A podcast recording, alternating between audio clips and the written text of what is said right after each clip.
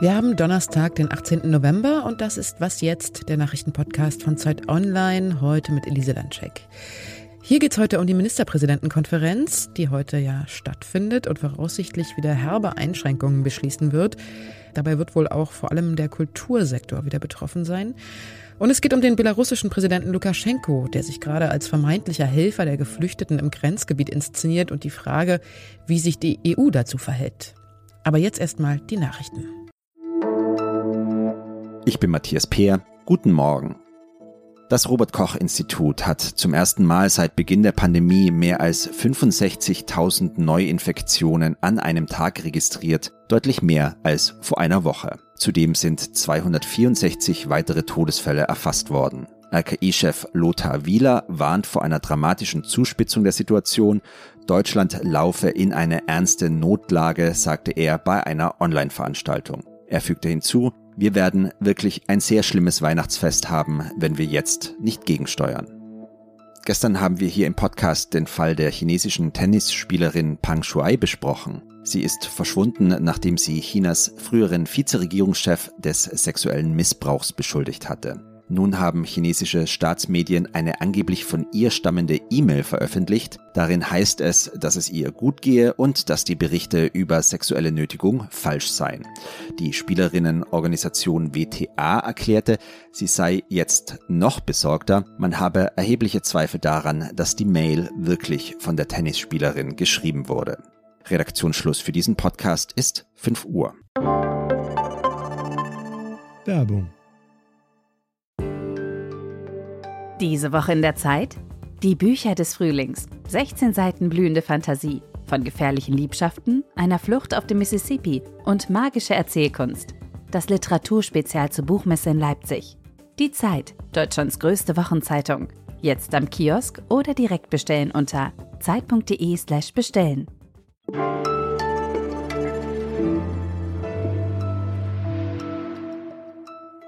Die Infektionszahlen steigen. Vielen Intensivstationen droht wegen Überlastung der Kollaps und in Talkshows wird heftig hin und her debattiert, wie man denn jetzt damit umgehen soll mit der so heftig herangerollten vierten Corona-Welle.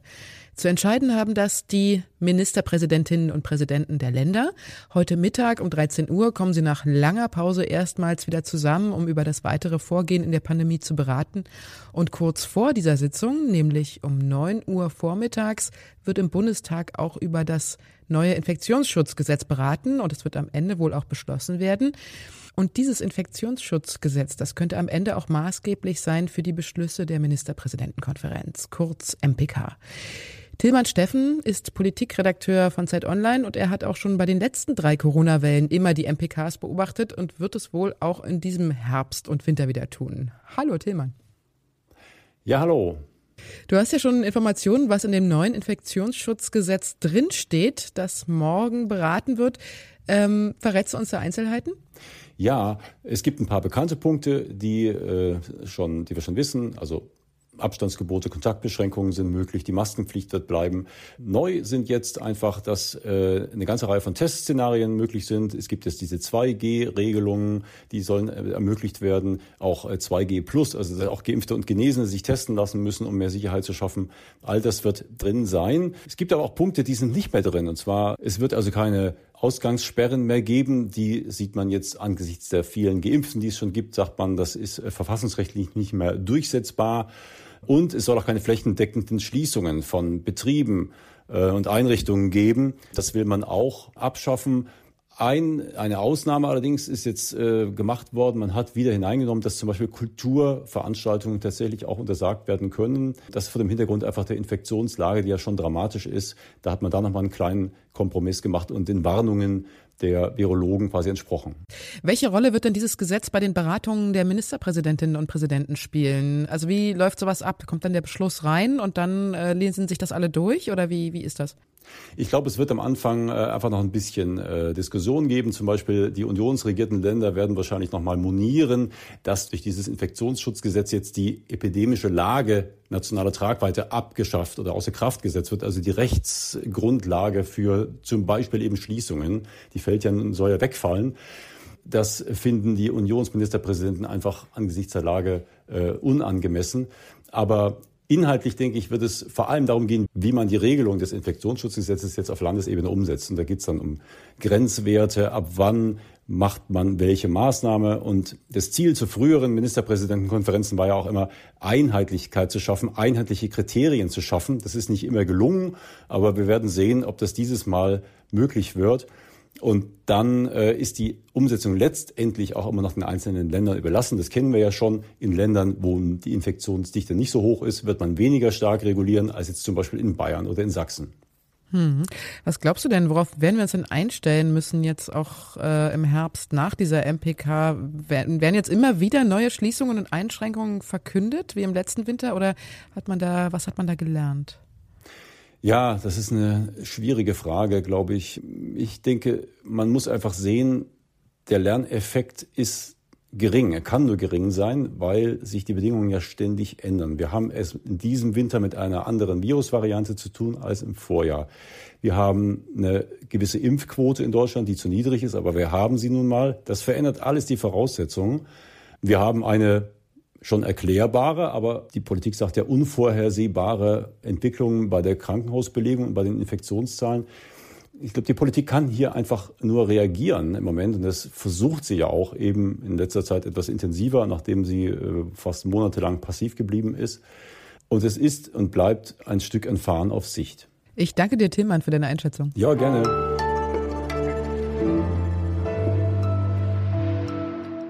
Und sonst so? Also die Idee ist eigentlich schon uralt, weil ich selber, als ich junge Mutter war, mich gefragt habe, was würde ich machen, wenn ich so eine Diagnose bekäme. Und damals habe ich gedacht, ich würde mir einen Kassettenrekorder nehmen und meinen Kindern irgendwas da drauf quatschen, damit die Stimme bleibt und damit ich ihnen meine Liebe sagen kann. Und diese Idee ist mir nie wieder aus dem Kopf gegangen. Das war Judith Grümmer, Gründerin des Projekts Familienhörbücher. Und diese Diagnose, von der sie da spricht, damit meint sie eine tödliche, also zum Beispiel Krebs im Endstadium. Bei ihr können sterbenskranke Eltern ihre Geschichte, ihre Stimme oder zum Beispiel auch ihre Lieblingsmusik aufnehmen, damit ihre Töchter und Söhne später noch was von ihnen haben, und zwar etwas, was für immer bleibt. Begleitet werden diese Familienhörbücher von erfahrenen Palliativmedizinern, finanziert werden sie über Spenden. Ein natürlich sehr trauriges, aber auch ein tolles und sehr wichtiges Projekt, das inzwischen schon ziemlich viele Preise gewonnen hat.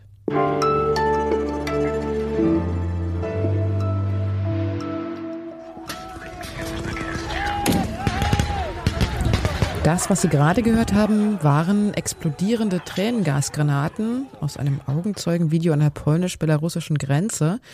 Dort eskaliert die Situation immer mehr, nachdem Geflüchtete laut polnischen Regierungsangaben Steine auf die Sicherheitsbeamten geworfen haben, antworteten die mit Wasserwerfern und eben diesen Tränengasgranaten.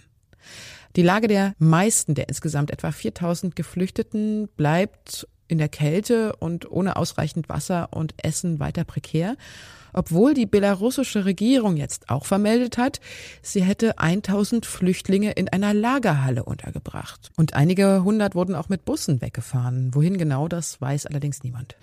Johanna Roth ist Redakteurin im Auslandsressort von Zeit Online. Hallo Johanna. Hallo. Belarus demonstriert ja mit seinen Aktionen an der Grenze jetzt dass es sich um die Geflüchteten kümmert und schiebt den schwarzen Peter auf Polen, das die Menschen ja nicht ins Land lassen will. Was hältst du denn von dem belarussischen Engagement? Das Timing ist natürlich interessant. Würde es dem belarussischen Regime wirklich um die Rettung der Menschen gehen, dann hätte man das ja schon vor Wochen machen können ich würde sagen, die angebliche Hilfe und die Übernachtungsmöglichkeiten, die plötzlich bereitgestellt werden, sehen eher nach politischer Inszenierung aus. Belarus, wie du gesagt hast, stellt es ja gerne so dar, als sei es ausschließlich die polnische bzw. europäische Seite, äh, die die Geflüchteten dort schlecht behandle und abweise.